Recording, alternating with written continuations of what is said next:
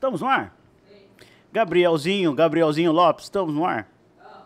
Eu sou Jorge Ligares, minhas redes sociais estarão passando aqui embaixo agora, nesse momento, para você correr para lá para já pra me seguir. E eu estou ao lado desse. da pizza, na verdade, tá aqui.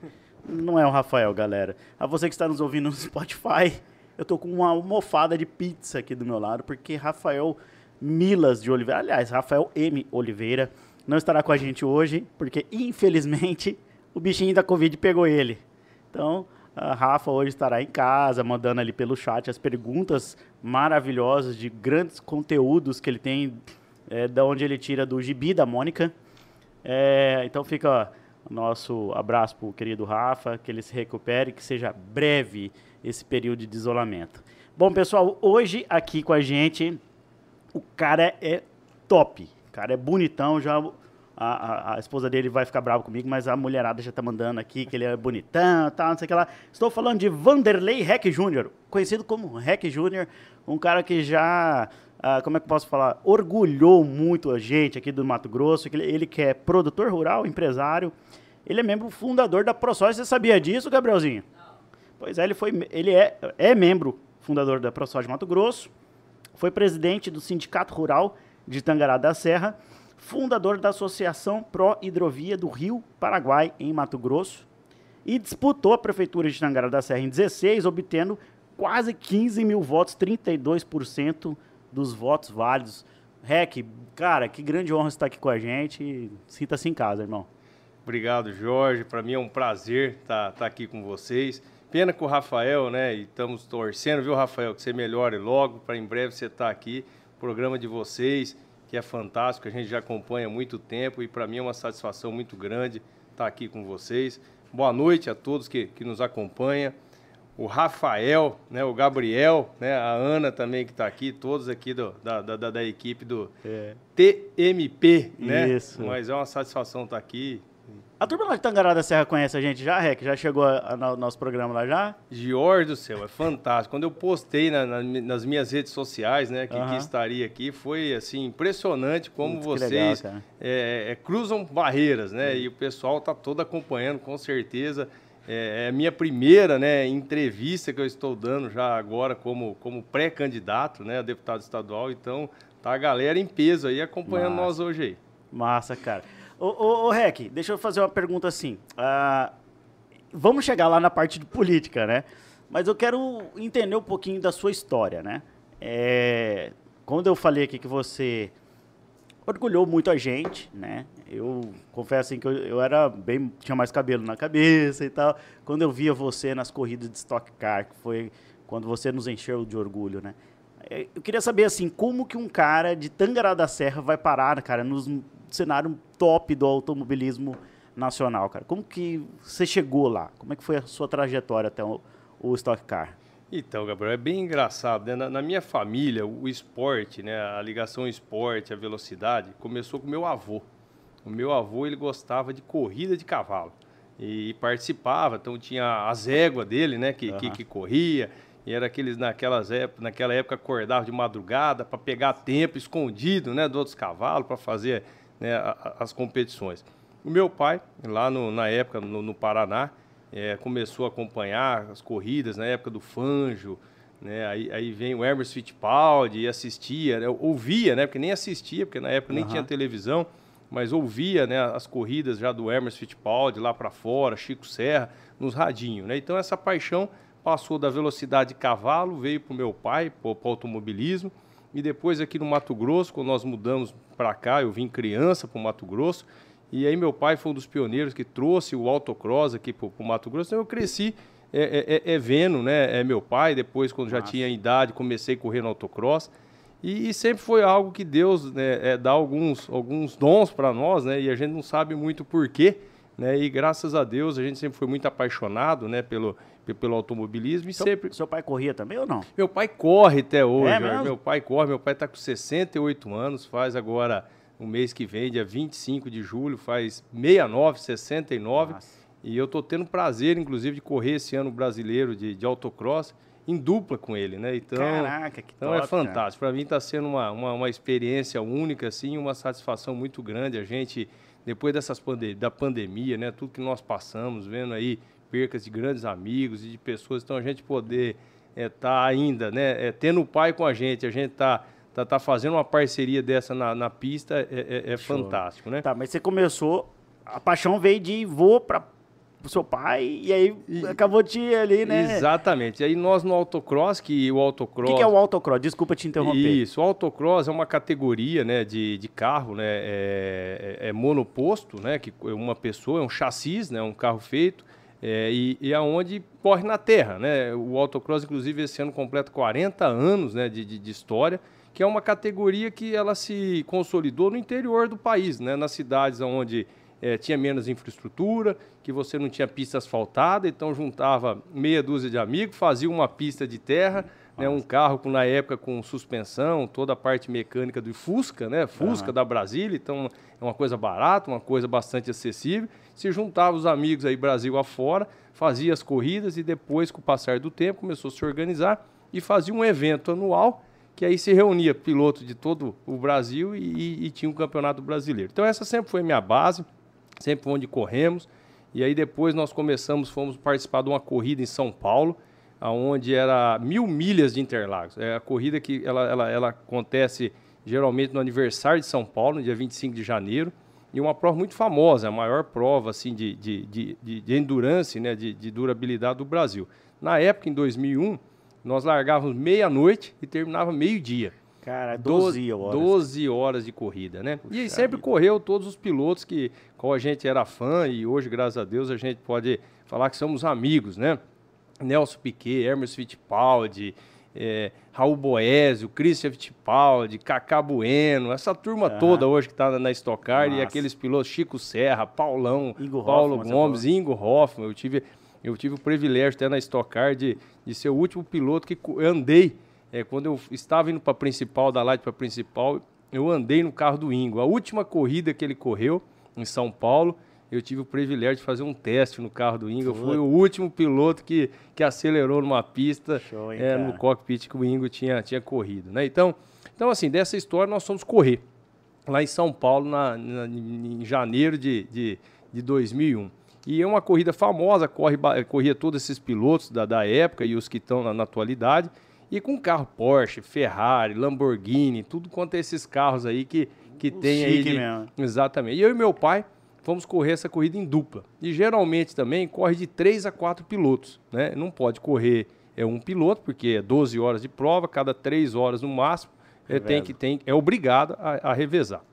E nós fomos com o Audi Spider, um carro de fabricação nacional, e foi a grande surpresa. 72 carros largou no grid, Chega no final da corrida, nós ficamos em terceiro.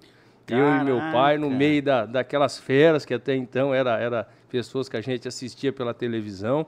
E ali virou um boom. Inclusive deu repercussão nacional, pai e filho, desconhecido, Massa, vem do Mato Grosso, lugar que não, na época não tinha asfalto, uhum. pista asfaltada, não tinha autódromo, nada, vem aqui, fica em terceiro no meio das feras. E ali, ali começou é, a, o automobilismo, o pessoal começou a olhar para nós um pouco diferente. A gente não tinha experiência no asfalto e já andamos né, bem no asfalto. Aí veio as convites, fui correr de Fórmula 3 na Inglaterra, na época que a Fórmula 3 era o acesso à Fórmula 1. Aí depois, por problemas de saúde dentro da minha família, eu tive que voltar. E aí depois foi 2004, entramos na Stock Car com equipe própria, né, que foi uma história bacana. Nós estreamos em Curitiba a com, VR, a, né? com a VR, depois ela virou MT Race. Mas nós estreamos em Curitiba, equipe nova, piloto novo, tudo novo e ganhamos, né? Estreamos com vitória. Foi até hoje a única equipe que na história da Stock Car que estreou na Stock Car com vitória. Naquele ano ficamos vice-campeão brasileiro, no ano seguinte fomos para a principal. Então foi, graças a Deus, as coisas Nossa, foram acontecendo cara. de uma forma muito natural e é uma história que a gente tem muito orgulho, orgulho dela. É, eu, eu me recordo que vocês tinham, no seu carro tinha um Mato Grosso, né, cara, no, no para-brisa, né? Mato Grosso no, no para-brisa e, e, uma frase que, nossa, eu sempre levo ela nos meus carros de corrida, né? Que é uma, é uma bolinha, e é uma bola com a bandeira do Mato Grosso e onde está escrito em volta, orgulho de ser mato-grossense.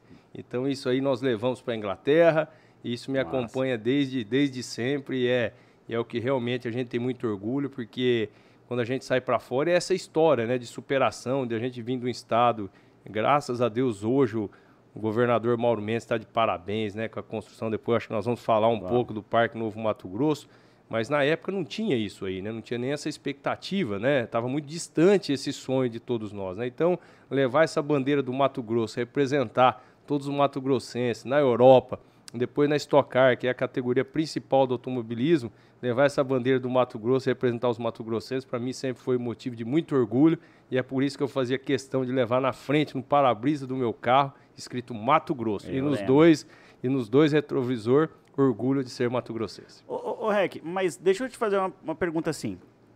Uh, é aquelas gaiolinhas, né? Eu sou meio ignorante no, no assunto, né? Você me perdoa a, a, minha ignorância. Mas é aquelas gaiolas, né? Que anda na terra. É, tem até hoje o, o Velocidade na Terra, como é que... Como é que chama? Exatamente. Hoje nós temos o, o VNT Brasil, né, que é Velocidade na Terra. Hoje, depois de 40 anos de história, é, hoje está tá se profissionalizando muito né, a, a, a, velocidade na Terra, onde ela é composta por três categorias.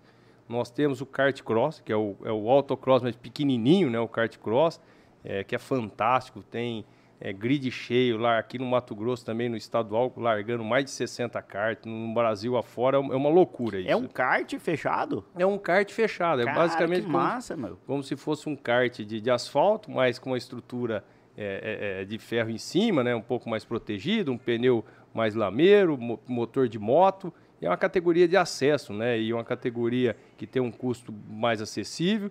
E a molecada, homem, mulheres e assim de toda idade Nossa. entra e acelera bacana. Aí nós temos o Marcas, que é, é, é formado por categorias, é, carros de, de, série, né? Carros de, de, de linha de, de série é adaptado ali, ajustado para correr na terra. E temos o autocross, que o autocross é, é, é conhecido né, como a Fórmula 1 da terra. Né? No, no, na terra, hoje no Brasil, em circuito fechado, é a categoria mais rápida. Né? E o autocross tem se profissionalizado muito, é um nível técnico está muito alto, as disputas, pilotos do Brasil a todo, que é o autocross, onde eu comecei a, a história e, e, nós voltamos a acelerar novamente esse ano. E para eu assistir um, um, um, Velocidade na Terra, aonde que eu vou é de rico, cara, trem assim. Que parece que é coisa de rico, né? E aí, se eu quiser, onde que eu vou para assistir uma, uma Não partida? é, o VNT Brasil, tantas três categorias, é uma coisa, um esporte. Lógico que o automobilismo é algo que requer, né? Você ter, ter um carro, ter, ter a estrutura, mas ele é um esporte muito democrático. Nós temos várias histórias, assim, é, é atual, né? Do, do ano passado, desse ano, é de pessoas que são mecânicos, pessoas que têm oficina, trabalham no dia a dia, né, e que, e que mexe no seu carro, corre. Nós temos o Camargo, que inclusive é de Tangará da Serra, é um mecânico, uma pessoa que ele prepara o carro dele, prepara Massa, de outros preparadores top. e foi campeão brasileiro ano passado, né, na categoria é, turismo, né? Não, mas e, e, o espectador? Aonde que eu vou para assistir uma, uma corrida sua? É, hoje as provas são transmitidas ao vivo, né, na, na, nas redes sociais do VNT Brasil. É só procurar Facebook, Instagram, VNT Brasil. Você vai achar Top. fácil ali. Todas as corridas são transmitidas ao vivo. Nós temos uma galera é, fantástica, Jorge. Até você, o Rafael, já, concordo, é, já, já convido, né, né Ana, na, na, final do brasileiro que vai ser esse ano aqui, final de novembro, aqui, estar conosco lá Pô, e fazer uma, uma participação lá Show. conosco. Nós temos aí o o Morini, que é o nosso é, locutor, né, narrador né, oficial, o cara fantástico, é o Djalma Fogaça, é uma equipe bacana, Top, certo? Né? Equipe bacana, Ana, que faz a parte de comunicação com a Dejane, então é uma estrutura muito muito legal e muito bacana. E, lá, e, e, vamos estar aqui a final do Brasileiro, é final, último final de semana de novembro, aqui em Cuiabá, no Autódromo Bom Futuro. Mas eu, quero, eu tenho um desafio para te fazer. Você tem que disponibilizar um kart pequenininho pro Rafael, porque é claro que, tipo assim, ah, é igual fomos atirar esses dias, né? Ele, ah, tinha que ir lá, veio cheio de papudão, fui lá e humilhei ele no tiro. Então eu vou humilhar ele de novo. Então você, a gente vai lançar um desafio eu e o Rafael. Perfeito. Você consegue botar nós dois na pista? Vamos fazer. Como o Rafael ele, ele não pôde estar aqui hoje, né, devido à Covid, então nós vamos pôr ele num kart cross e você vai num autocross. Aí, chupa, Rafael. Viu? Toma.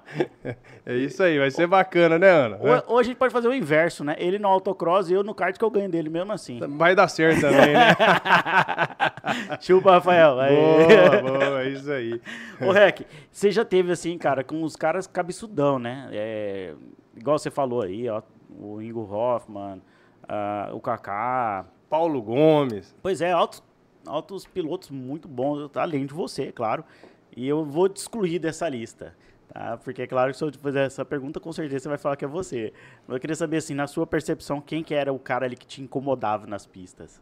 Então, assim, eu vou, eu vou falar primeiro, assim, um pouco, é, e eu acho da, da, nossa história, os pilotos que sempre me inspirou, né, é, é a questão, eu acho que são, na, quando a gente volta para a Fórmula 1, né, a gente volta para a Fórmula 1, é, são três fases, né, para mim, o Hermes Fittipaldi foi fantástico, é. pioneiro, o pioneirismo paga caro, né, é. você, né, você sofre, né, para abrir, abrir fronteiras, né, e, e, e conseguir. Então, o Hermes Fittipaldi foi o primeiro piloto, né, brasileiro nosso a correr fora do Brasil, a, a estar na Fórmula 1, foi duas vezes campeão mundial de Fórmula 1, duas vezes vice-campeão, é, desenvolveu né, a, a Copersucar, né, que foi a única vez na história que nós tivemos uma, um carro de Fórmula 1, uma equipe brasileira né, na Fórmula 1.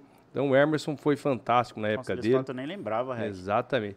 Aí depois vem Nelson Piquet. Nelson Piquet para mim foi um grande gênio, né, de parte foi. de desenvolvimento, é cada um na sua época, né? Então um grande gênio. Você pega o Nelson Piquet, é, aquecimento de pneu que hoje tem. Você sabia que o Nelson Piquet foi o primeiro que desenvolveu aquecimento? Ele não, colocava, não ele foi correr de Fórmula 3 na Inglaterra, não a Fórmula 1, de Fórmula 3 na Inglaterra, e ele financeiramente não tinha dinheiro, então ele tinha que buscar é, é, as entrelinhas do regulamento para fazer a diferença. Então ele percebeu que quando demorava na Europa, na época fria, 3, 4 voltas para o pneu pegar o aquecimento ideal.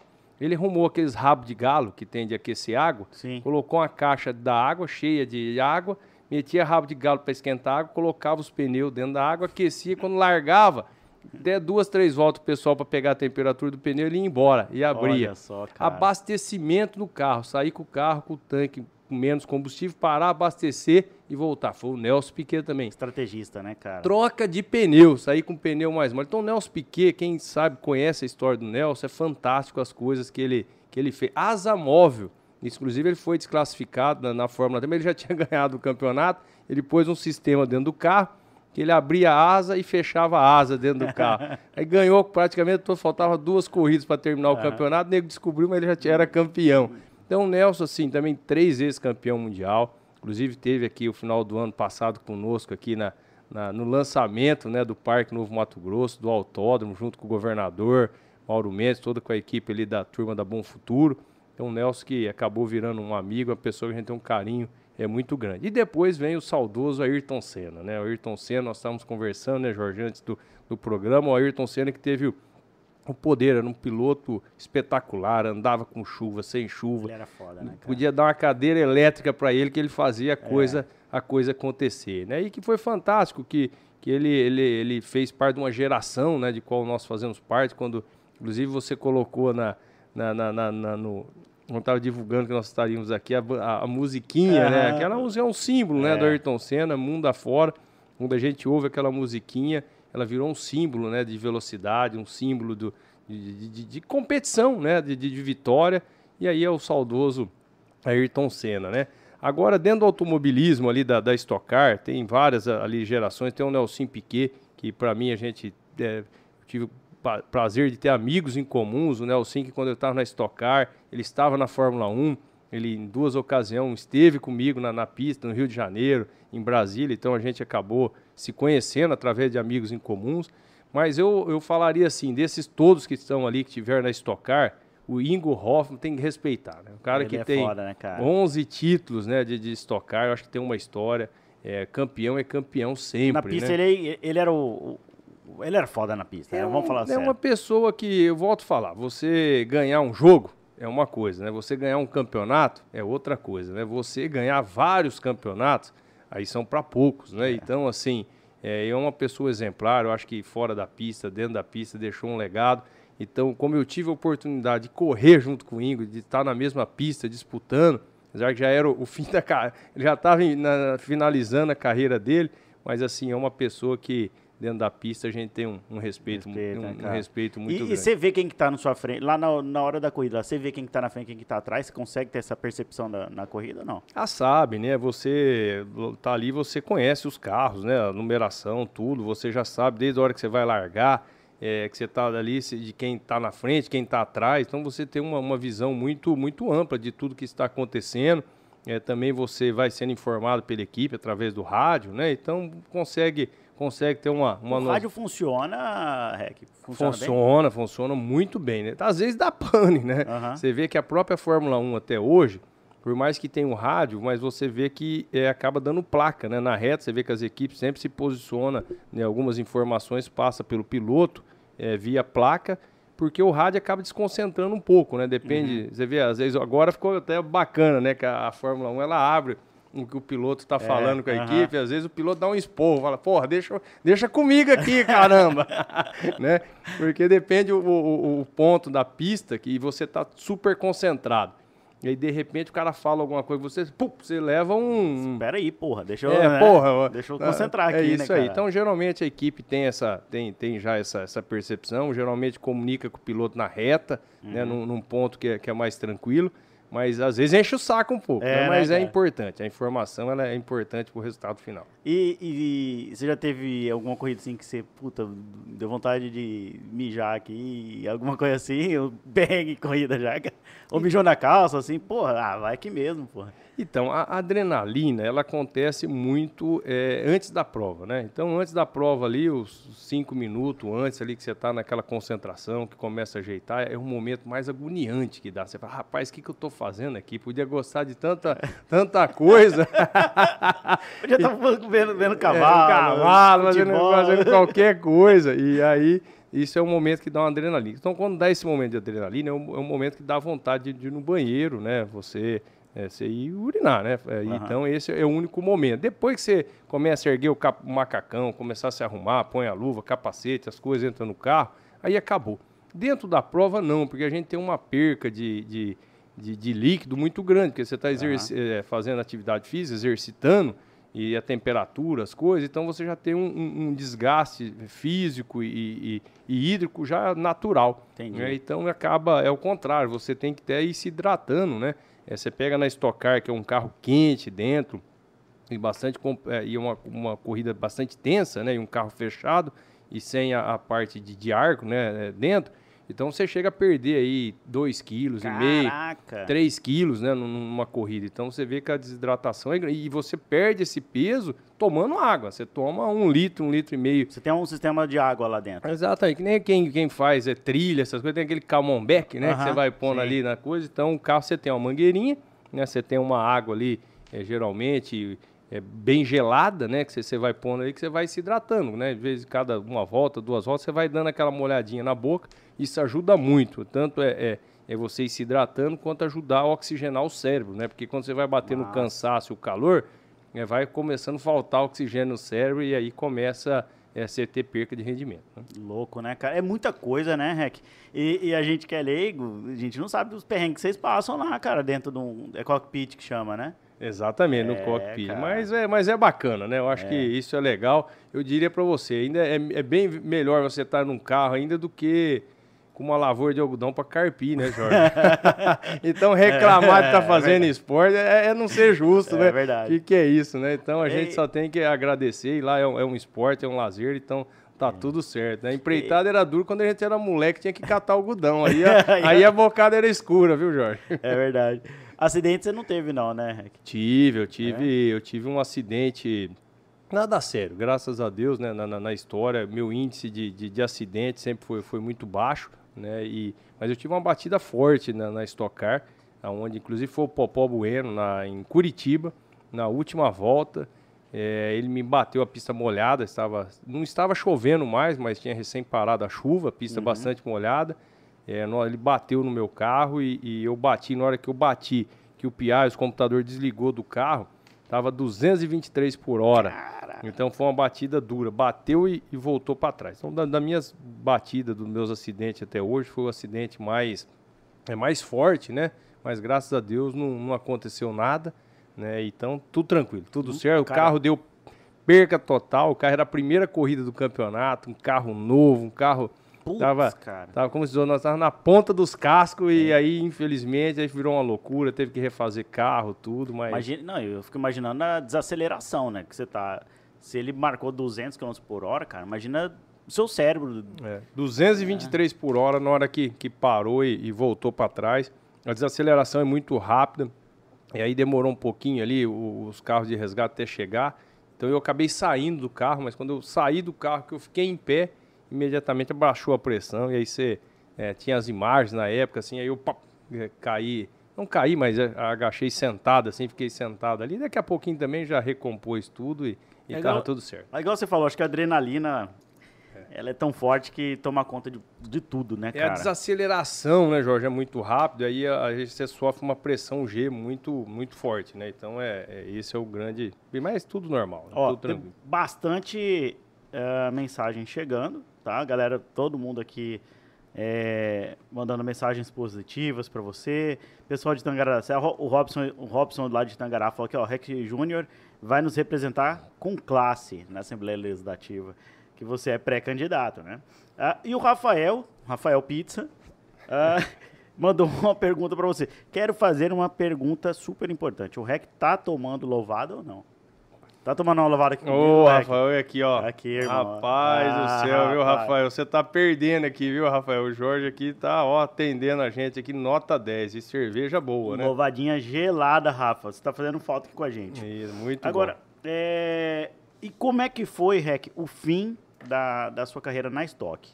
Deixa eu mandar um abraço pro Robson, o Robson favor, que, que eu, eu, vi aqui a, a, ali a foto dele, o Robson que é um amigo nosso, um apaixonado pela, pela política lá em Tangadacé, um rapaz jovem e com certeza vai ter um futuro político aí brilhante aí. Um abraço, Robson, fique com Deus, meu amigo. É, qual foi a pergunta, Jorge? O fim, como é que foi o fim da... Quando você decidiu assim, falou, cara, eu vou dar um... Vou parar com a Stock. Então, ô Jorge, eu sempre trabalhei. A minha vida toda, eu saí da casa dos meus pais com 14 anos. Aí eu fui morar na fazenda, onde eu trabalhava de dia, estudava à noite. Então, assim, o esporte, a gente sempre praticou esporte, sempre gostou do, do, do, do esporte. O meu esporte começa antes do automobilismo, karatê, fui terceiro lugar sul-americano de karatê, bicicross, fiz muita, Massa, carpi muito terreno, viu, Jorge? Eu e meus amigos na cidade de Tangará, atrás de, atrás de pistinha, podia ver um terreno baldio, falava com o dono do, do terreno, é liberal. Ele falou, não, vocês podem fazer a piscina, mas tem que carpir o terreno, tudo, deixar tudo organizado. Uhum. Aí a gente ia, carpir o terreno, fazia pistinha, depois de um mês eles colocavam nós para correr. é, já atingiu o objetivo. Já atingiu. Aí na hora que o mato tomava conta, ele falou, vocês não querem fazer a pistinha de novo? então a bicicross, a gente sempre gostou muito do esporte. É, mas aí com 14 anos eu fui morar na fazenda, e em Campo Novo. Aí eu estudava, é, trabalhava de dia, estudava à noite, e depois começamos a, sempre as corridas, mas sempre trabalhando, sempre trabalhando e, e fazendo o que a gente que a gente gostava, né, que a gente gosta, que, que é sempre praticar o esporte, né? Então, é, depois em 2006, é, foi quando veio 2007, veio o PAN, PAN americano, né, aqui pro PAN é, americano aqui para o Brasil, e foi um momento muito difícil do agronegócio, até que você falou da ProSoja, 2004, 2005, mas principalmente 2006 foi aonde a agricultura estava muito difícil. A agricultura foi quando nós fomos para a estrada, grito do Ipiranga, trancando estrada, e a situação realmente estava muito complicada. E aí o nosso negócio sempre foi, o negócio principal é, é a agricultura, né? É, e, e, aí naquele momento alguns patrocínios que eu tinha é, era vinculado ao agro também, né? Uhum. Ao setor agrícola. Então as empresas, fábrica fechando, é um momento muito complexo que a gente, que a gente vivia no nosso setor no agronegócio. E aí tinha a questão do PAN 2007, as empresas do, do Brasil que não era do agro estavam muito voltado para o PAN, então não era o momento do, do esporte. E, e, aí foi aonde que eu tive, até cheguei a correr algumas corridas, aí eu, eu, eu deixei a, a, MT Race, que era, era a equipe nossa, e fui correr né, na, na na Tatu Crop Size, que era uma equipe que tinha é, é, aliada à Action Power de Curitiba, mas aí era piloto contratado. E aí você uhum. tinha que uhum. seguir algumas, algumas normas, alguns compromissos, estar tá em feiras, estar tá em eventos. E aí, aí começou a complicar para mim, porque eu sempre gostei do esporte, mas sempre tendo compromisso com o trabalho, sempre compromisso com, com os nossos deveres do dia a dia. Sim, uhum. E aí não era aquilo, já não começou a ficar legal, porque começou a prejudicar os nossos negócios no momento que mais precisava da dedicação é, é, de todos nós, que foi um momento de crise, né? Então, aí eu falei, eu acho que aí agora... Foi uma saída natural, então, né? Exatamente, foi muito consciente. Um ciclo, né? Exatamente. Fechou, e né? aí nós começamos também é, uma atividade é, onde plantamos quatro anos na Venezuela, Brasil, Venezuela, então... Aí foi um outro momento, casei, Casei com a Fernanda, onde mando um beijo para minha Ela tá esposa. aqui, tá, tá aqui, a Fernanda Heck. Um grande abraço, Fernanda. Para Fernanda, minha esposa. Aí veio nossas duas filhas, a Sofia, a Karina, que hoje estão. Olha para você ver como que a- a- o mundo vai dando volta, né, Jorge? Lembra que eu falei a nossa relação com o esporte começou com meu avô, Sim. né, no, no, no, no- no cavalo, e hoje as minhas meninas participam de prova de três, de três, Três tambores. tambor. Ô, então você vê bom, que eu- vai pro automobilismo, vem pro cavalo, então uma coisa Eu vai, adoro prova de três tambor, cara. Acho bonito demais, cara. é, vai conectando com a outra. Né? Suas meninas estão quanto, quantos anos que elas estão? Nós temos a Sofia, que tem 14, que faz 15 anos esse ano, e a Karina, que fez 13 anos agora. ah, esses então dias. já deve ter, ser camp... ser- ter ali o- o- os troféuzinhos delas Então, nos três então- tambores também. Né? Estão indo bem, estão indo bem. o Três Tambores aqui no Mato Grosso bonito. é, é, caminha muito bem. Nós temos É. pessoas aqui com títulos nacionais. Então, o Três Tambores hoje no Mato Grosso é uma referência nacional. Mas graças a Deus as minhas meninas estão indo junto aí, estão indo bem e estão evoluindo a, a cada prova. Eu tenho dois sobrinhos que fazem prova de três tambores. Ah, é, Luiz Jorge? Fernando e o João Vitor. Ah, o Luiz Ah. Fernando e o João Vitor, já, já. Gurizadinha do bem, viu? É tudo agro. é Eles- Isso aí, essa, essa molecada aí fica tudo sertanejo aí na- na- na- nas provas. E é bacana, né? Um ambiente legal, um ambiente É, fami- saudável. fa- saudável, familiar, isso é, é, fantástico. Ô, Rec, eu vou pedir licença para você, que eu preciso falar agora de uma coisa que, inclusive, você pode até colaborar comigo. Que nós vamos falar aqui agora da ProSoja Mato Grosso. Né? A gente tem... Hoje nós vamos falar é de uma coisa que a gente vai abordar bastante temas né, contigo, que eu sei que você tem muito a me ensinar e a, a ensinar o nosso público. É, é o tema do estradeiro, né? A ProSoja, ah, você sabia que ela avalia as principais rotas de escoamento de cargas no país, né? Acredito até por conta de que ah, a maior dificuldade hoje do agro, da nossa cadeia produtiva, é o escoa- escoamento da produção, né, Rec? Então, a ProSoja Mato Grosso, em parceria com o movimento Pro Logística, ela desenvolve um trabalho chamado estradeiro. Coisa, coisa até que eu estou aprendendo, eu não sabia disso. Ela roda as principais vias de escoamento de cargas no país. A equipe analisa, fotografa, produz relatório de qualidades, estrutura e a situação dos trechos, principalmente os que ligam os principais portos do país. Acho que isso pode contribuir futuramente, inclusive, com a vinda do- da, da- da ferrovia, né, que vai ligar o porto de Miritituba. A gente pode falar disso depois. Ah, mas, anualmente, são rodados mais de 15 mil quilômetros por diversos estados do Brasil. Além de avaliar a situação estradeiro, ouve as principais demandas dos produtores rurais e realiza visitas tec- técnicas e simpósios, leva as informações e presta conta de todo o trabalho eh, que são feitos em prol da logística em Mato Grosso. E isso me chama bastante atenção, esse tema, porque ah, esses dias eu estava acompanhando a FPA, a Frente Parlamentar Da da, Agricultura. da Agricultura, que fala que nós, o Estado de Mato Grosso, por exemplo, ele pode dobrar a produção sem derrubar uma árvore sequer. Mas todo mundo pergunta, ah, mas por que, que não faz então? Por que, que não dobra? Porque não tem como escoar. né? Então são informações como essa que são saudáveis, são bastante importantes, né? E você pode ter acesso a essa informação no arroba aprosojamt nas redes sociais, inclusive no YouTube e no site aprosoja.com.br.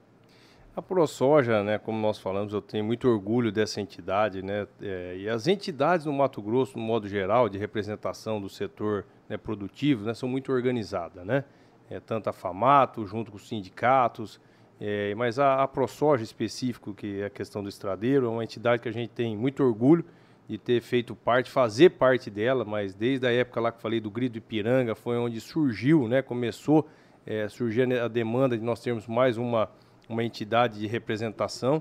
É, participei das primeiras reuniões né, de, de criação da, da, da ProSoja, onde eu fui delegado, delegado coordenador, vice-presidente, no momento que o, o atual hoje senador Carlos Favre, um amigo nosso, né, que foi presidente na, na gestão do Favre, eu fui um dos vice-presidentes dele. Pô, legal. E, e o estradeiro, ele começou lá atrás.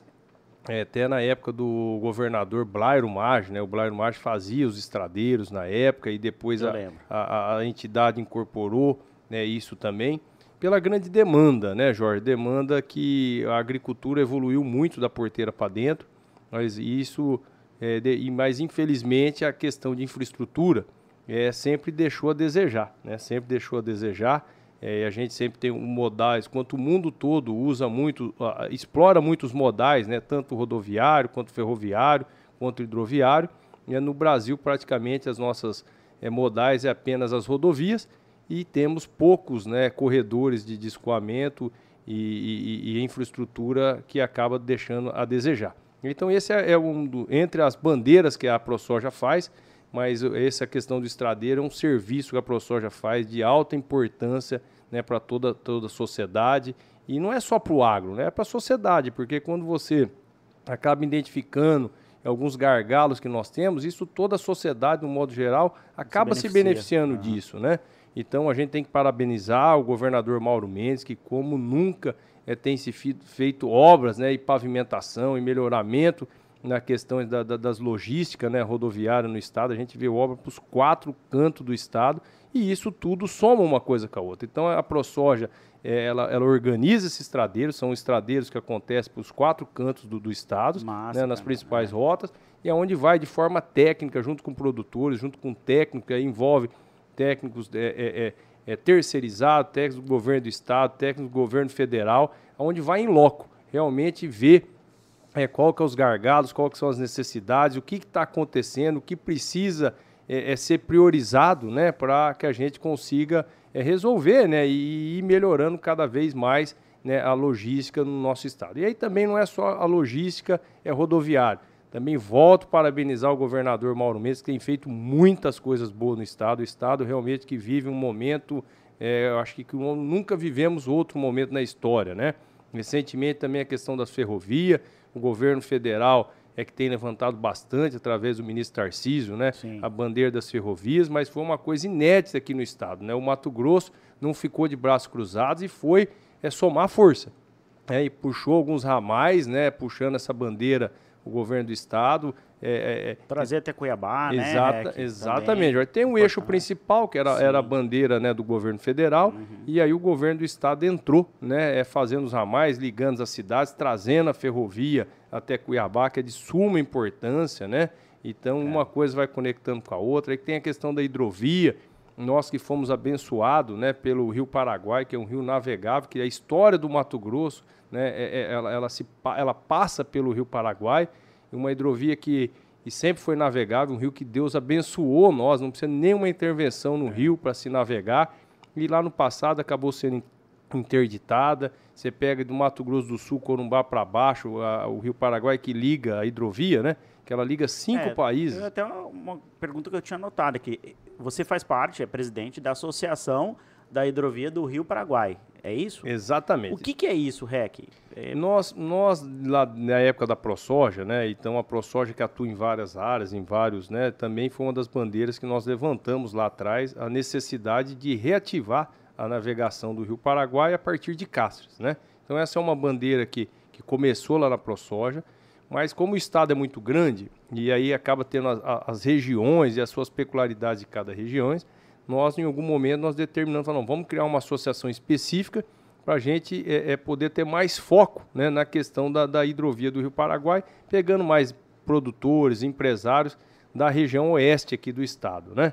Então, nós criamos a, a, a Associação Pro Logística, qual faz já 11 anos, Jorge, que nós estamos nessa luta, mas é uma luta que, quando fala 11 anos, é muito tempo, mas no Brasil não é fácil, né? Para você mobilizar, você viabilizar e conseguir resultados né, de, de, de, cada barreira. Mas a gente conseguiu, no longo desses 11 anos, grandes avanços, né?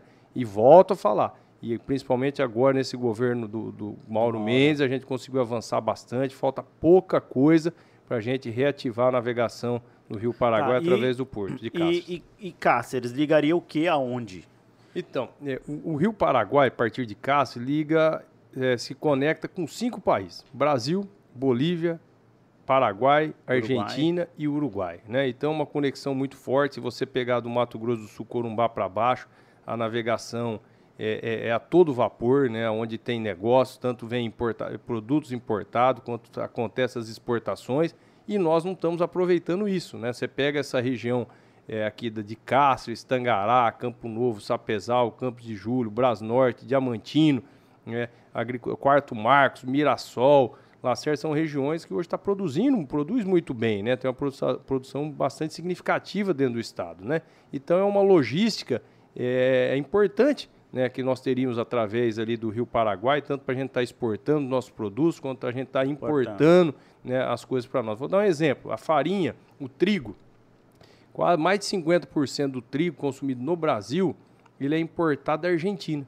Hum, ele coloca-se pela hidrovia do Rio, ele dá a volta pelos portos do, do sul, aí passa pelos moinhos e vem de rodovia até nós. Anda mais sentido, de 2 né? mil quilômetros para chegar até nós. Então é uma coisa que poderia está é, tá descendo com soja, com milho, com algodão, com açúcar, né, para lá, a gente exportando nossos produtos, agregando mais valor, automaticamente fica mais dinheiro na região, mais dinheiro no estado, e nós poderíamos estar importando nosso trigo, né, é, é, é, é via hidrovia, aí se cria moinhos, se cria indústrias aqui no, no Mato Grosso, né, aí você faz os pontos de distribuição, e quem ganha com isso? Ganha toda a sociedade, né, que acaba tendo um produto é, que chega mais rápido, um produto de melhor qualidade, num custo mais baixo, e isso vai é, repercutir. Geração de emprego, cara. Imagina o tanto de gente que poderia estar sendo empregada, né, REC? Positivo, exatamente. E Gera emprego. Produto mais barato. Produto mais barato e toda a sociedade se beneficia né, dessas, dessas melhorias. Deixa né? eu te fazer uma pergunta. Uh, você está por dentro daquela questão da zona.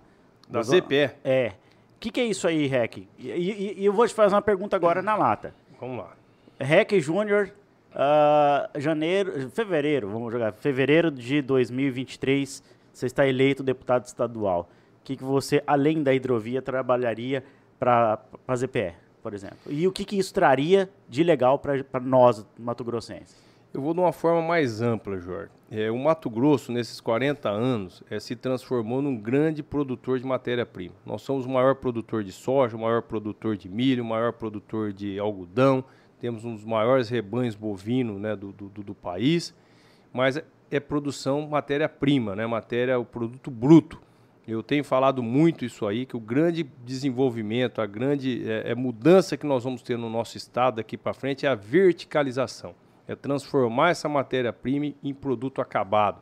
Né, transformar, e para isso nós precisamos de indústrias. Né? Aí automaticamente nós vamos gerar emprego e renda para todas as cidades. O Mato Grosso ele produz né, esses produtos que eu falei nos quatro cantos do estado. Né? Então, quando nós começarmos a verticalizar, transformar esse produto em produto acabado, automaticamente vai gerar muito emprego e termos distribuição é, de renda para toda a nossa população. Então é nesse Mato Grosso que eu acredito, é nesse Mato Grosso que nós temos que trabalhar para nós criarmos ambientes atrativos, de incentivos, né, para a gente atrair cada vez mais investidores, empresários para começarmos a industrializar o nosso produto e gerar emprego e renda para a nossa população. Tá, deixa eu entender. Essa zona de Cáceres, ele seria igual aquela de Manaus? Tipo assim, é, ou então, sei lá, uma pergunta bem de leigo, assim, Rec. Ao invés de eu comprar um. Ah, vai ter aniversário da minha filha, formatura. Ao invés de eu comprar uísque no, sei lá, no Paraguai aqui, né? No, dar dinheiro para Mato Grosso do Sul, no Corumbá, hotelaria, restaurante, tudo eu poderia estar indo para Cáceres para comprar esse uísque da formatura dos meus filhos, alguma coisa assim? É isso ou não? Também, aí seria uma zona franca, né? Uma zona franca. Mas a caso da ZPE, Zona de Processamento e Exportação, é um projeto do governo federal que foi criado há mais de 30 anos. É justamente para você é, tirar as diferenças né, é, das regiões é, com menos população ou regiões que não tão favoráveis na questão de logística, para você dar um equilíbrio para as indústrias. Por exemplo, imagina nós montarmos uma indústria que vai vender qualquer coisa, mas assim que depende é, de roupa, por exemplo. Vamos pôr uhum. uma indústria têxtil, certo? Nossa. Aí você tem que transformar a roupa aqui, você tem que transportar esse produto é, para os grandes centros, onde vai ter o, vai ter o consumo. Então, uhum. a gente acaba, às vezes, perdendo a eficiência de uma indústria que está instalada em São Paulo, em Goiânia, em Santa Catarina, onde você está é, diante de um, de um, grande centro de, de consumidores. De logística certo? mesmo, De logística né, e de, de, de, consumo, né? Então, esse é um projeto muito bacana que envolve é, incentivos tanto do governo federal quanto do governo do estado e precisa também ter alguma coisa do município, certo? Então, aonde você se instala as empresas ali dentro dessa zona de processamento de exportação, é que você tem alguns subsídios, algumas isenções dos impostos, certo?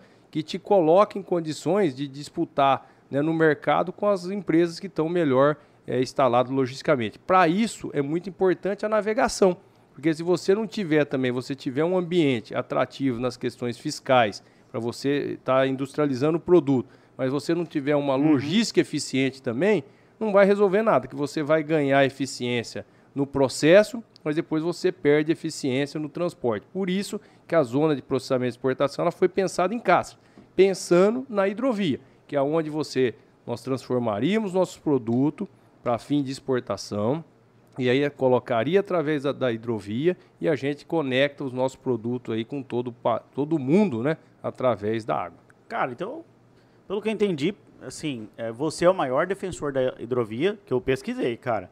Porra, você não é presidente da associação é, né, da hidrovia, Pro, é, hidrovia do Rio Paraguai, atua, né? Então, assim, pelo que eu entendi, eu achei fantástico que primeiro você pensa na logística para depois você pensar na industrialização do setor. É, seria mais ou menos isso? E, Porque também não tem como industrializar se você não tem como entregar com um preço competitivo. Exatamente. Uma coisa conecta na outra, uhum. né, Jorge? Não tem como desconectar. Né? Uma coisa tá, tá ligada à outra, mas é isso aí. Primeiro tem a produção, e graças a Deus o estado do Mato Grosso é pioneiro produz, em né, produção né, e a gente produz com, com muita eficiência, né?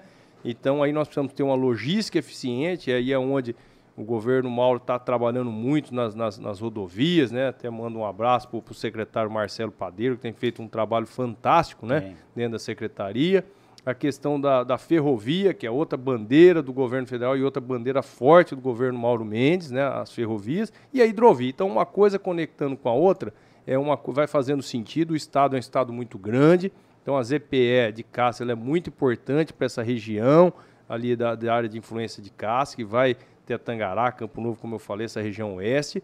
Mas além da ZPE, nós temos que trabalhar a verticalização. O estado é grande, se produz Sim. em todo o estado e nós temos que trabalhar para verticalizar, transformarmos o nosso produto em, em matéria-prima matéria em produto acabado e aí sim nós vamos gerar muita renda e emprego para o nosso Ô, povo. Rec, eu estou feliz com esse programa hoje, cara. Honestamente, porque eu nunca vi ninguém falar disso, cara. Eu fico extremamente feliz é, de te ouvir falar sobre isso. Porque, porra, a gente vê que Cáceres tem deputado estadual lá, meu irmão. O Valmir Moreta é da região. E eu nunca vi esse cara falar isso. Eu vejo ele falar do, do leite, do gado leiteiro. Tem o seu valor, logicamente. Mas a gente precisa pensar muito além disso, sabe? Dar oportunidade das pessoas, cara, de produzir e entregar para São Paulo, para Uruguai, para Paraguai, para Argentina. Igual se. Cara, sua cabeça acho que está muito uh, acima da, de questões de questiúncula, sabe?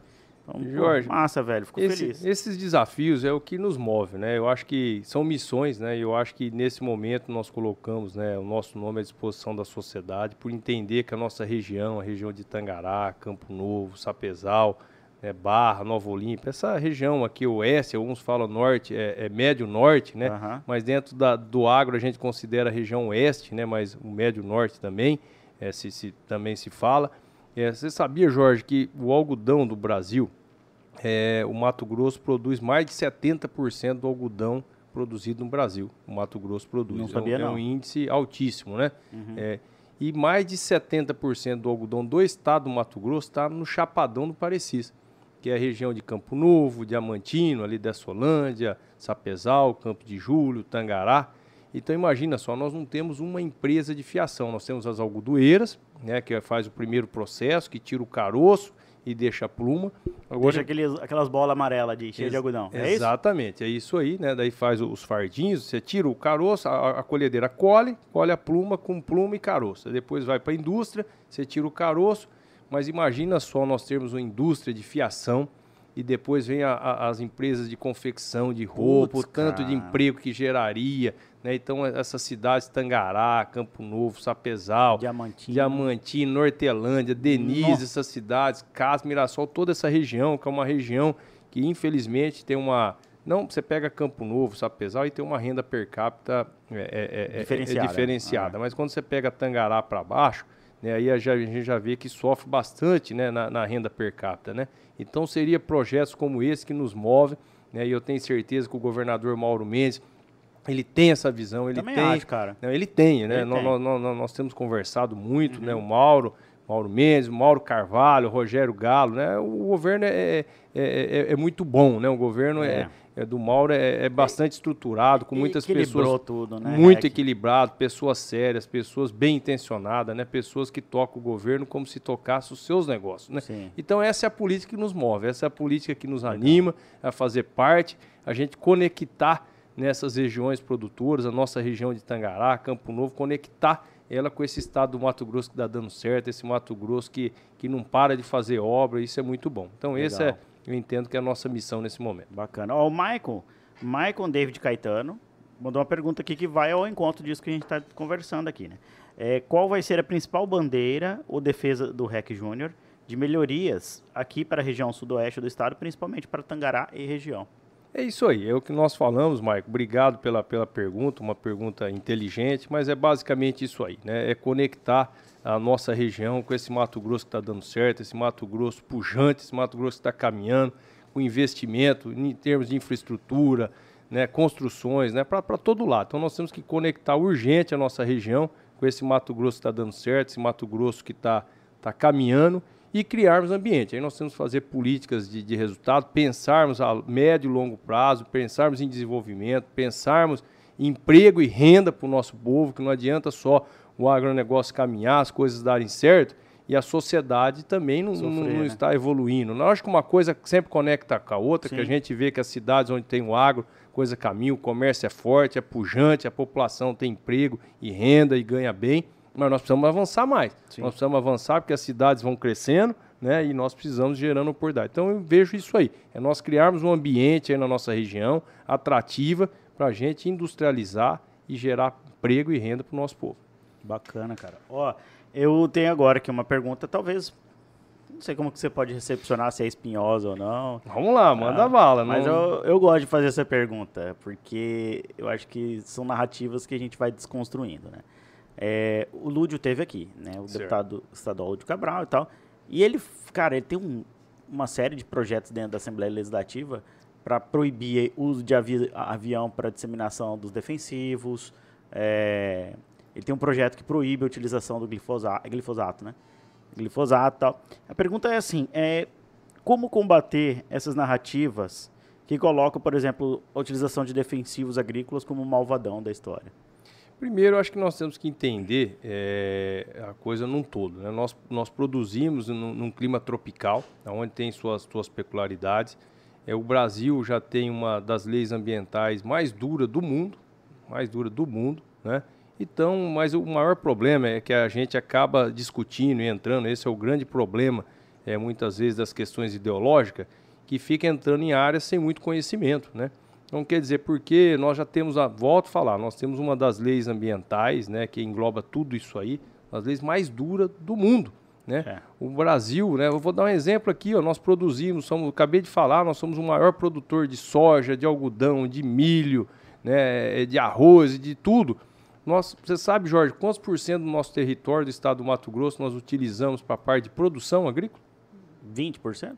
8%. 8%. Então, olha só, não é nada. É. Aí você tem a parte do gado, que aí usa mais 16%. Então, entre a pecuária e a agricultura, dá 24%, 25% uhum. do território. Então, é praticamente nada. Mas quando a gente fala é. da parte dos defensivos aí que está usando, quer dizer, que eu vou voltar a falar, nós somos o maior produtor, o estado do Mato Grosso, o maior produtor de soja, de algodão, de milho, cana-de-açúcar, é, arroz, né, tudo, tudo que nós produzimos né, na, na questão agrícola, a parte hortifruti, tudo isso aí, nós ocupamos 8% do território do nosso estado. E quando nós pegamos o número nacionalmente, é praticamente o mesmo, muda vírgulas. Então, quer dizer, gente, nós temos que parar de hipocrisia, nós temos que parar de, de, de discutir coisas que nós não temos conhecimento. É, o mundo todo utiliza, usa dessas técnicas né, para produzir. E outra, nós vivemos num momento, quantos por cento as pessoas falam disso, mas quantos por cento da população hoje é, não tem uma comida, não tem um pão para comer de manhã, não tem um arroz e um feijão no prato. Então vamos parar de hipocrisia, gente. Uhum. Nós temos que produzir. É muito fácil ficar falando das coisas de barriga cheia. Agora se coloca lá no, no lugar do outro, comida cada vez subindo mais, está ficando caro, está ficando difícil o acesso às pessoas menos favorecidas a ter acesso à carne, à comida, a ter as coisas. Como que nós vamos melhorar isso, Jorge? É produzindo mais, é, é sendo mais eficiente. Agora, lógico, você acha que nós não queríamos é produzir sem usar nada, sem precisar usar nenhum produto químico, sem usar nenhum fertilizante? Seria isso custa para nós, custa uhum. caro para nós produzir, né? para produzir é isso, é claro. concorda? E outra, nós produzimos alimento que a nossa família, que eu como, que as minhas filhas comem, né? Uhum. Que meus netos vão comer. Então você acha que nós seríamos injustos de fazer isso para nós mesmos consumirmos? Nós moramos dentro das fazendas, nós estamos lá né, com os nossos funcionários, que acaba passando a ser a nossa família uhum. no dia a dia. Então, assim, é importante, não tem como é, produzir em climas tropicais, certo? Se a gente não usar isso. Agora, para isso tem a ciência, para isso tem a tecnologia, que vai avançando, cada vez vai buscando moléculas mais eficientes, buscando os métodos mais eficientes para a gente produzir. Mas nós não podemos sair da essência Gente, quando tiver gente passando fome no mundo, é nosso dever, nossa obrigação produzir, produzir alimento para suprir a fome e para fazer que cada vez mais o alimento chegue mais barato no prato da, de, de, cada um. Então, é que não é uma hipocrisia. É tipo assim, o cara vai e fala assim, porra, eu acredito na ciência para vacina da Covid. O Lúdio, vamos botar aqui o Lúdio, que é um, é um cara que... Eu, eu discordo de quase tudo que o Lúdio fala né? Que eu não gosto da, da ideologia do Partido dos Trabalhadores, acredito que você também não, por, por tudo que você se construiu aqui. Eu, eu, tenho, eu tenho assim, é? Jorge, eu acho que é, é, os extremos não são bons. Eu certo? também. Eu, eu acho que perfeito. todo. Eu tenho vários amigos, várias pessoas que, que militam também na, no Partido dos Trabalhadores, certo? E, e, são pessoas do bem, pessoas bem intencionadas. Agora, infelizmente, tem, como, como tudo, né? Você pegar também na, na, na direita também, tem, tem, tem pessoas. Extremos, como é. todo setor, você tem produtores, a grande maioria, grande maioria, você pegar de todas as pessoas, são pessoas do bem. Uhum. O problema, às vezes, é minoria que faz um barulho danado e, disper, e disturba tudo, né? O que é, às vezes a missão é boa, você concorda? Concordo. Mas assim, eu, eu nem perco muito tempo, sabe? Quando a hipocrisia é muito grande ou quando a falta de conhecimento é imensa. Aí não dá para discutir, não dá para a gente avançar na frente. Né? Agora, quando a discussão é boa, é uma discussão inteligente, Aí você pode discutir qualquer assunto, qualquer setor, qualquer segmento, qualquer, qualquer questão. Que aí é Perfeito. bom, a gente sempre tem algo para aprender, sempre tem algo para ensinar. E aí eu, é, aí eu gosto. E, e, é ruim quando fica só em narrativas, né? É igual eu, tava, eu ia falar aqui, pô, o Lud é um cara inteligente, por exemplo, uh, mas você vê que ele é levado por uma narrativa, né? De tipo, porra, o defensivo é malvadão e tal, mas, tipo, você falou, tem ciência envolvida dentro da produção que vocês fazem e, hoje. Pra caramba. Então por que, que ele acredita na ciência da vacina e não na produção de alimentos? Entendeu? Exatamente. Nós mesmos, por exemplo, nós não tomamos remédio de verme. Tomamos Sim. remédio de verme, porque se nós não tomarmos um remédio de verme, os vermes vão tomar conta de nós, nós vamos morrer. E é a mesma coisa a planta, o produto químico, depende do ponto de vista. Não é remédio para a planta, porque se a gente não cuidar da planta, ela não vai crescer uma planta sadia, ela não vai dar fruto e não vai produzir.